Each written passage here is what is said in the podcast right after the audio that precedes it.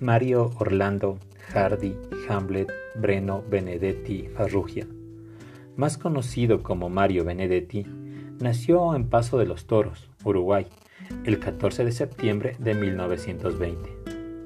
En 1945 se integró al equipo de redacción del semanario Marcha, donde se formaron tres generaciones de intelectuales uruguayos, nombres como Juan Carlos Donetti, Eduardo Galeano, Emir Rodríguez Monegal, Alfredo Citarrosa, Daniel Biglietti, entre otros, fueron parte de este semanario. Permaneció en este equipo hasta que fue clausurado por el gobierno de Juan María Bordaberry. El 23 de marzo de 1946 contrae matrimonio con Luz López, su gran amor y compañera de vida.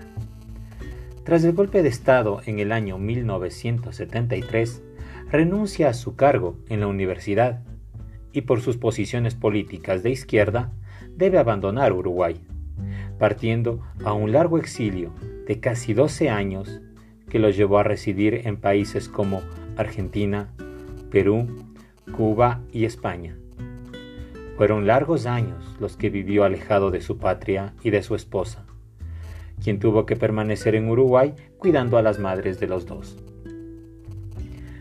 A lo largo de su vida, Mario escribió más de 80 libros, abarcando géneros tan dispares como la novela, el cuento, el ensayo, el drama o la poesía.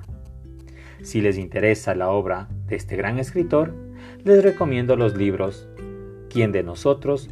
de 1953, La tregua escrito en 1960, El cumpleaños de Juan Ángel en 1971, Pedro y el Capitán en 1979, El amor, las mujeres y la vida de 1995 o Andamios escrito en 1996. Mario Benedetti muere a los 88 años de edad el 17 de mayo de 2009 en Montevideo, Uruguay. ¿Y ustedes? ¿Qué libros han leído de Mario?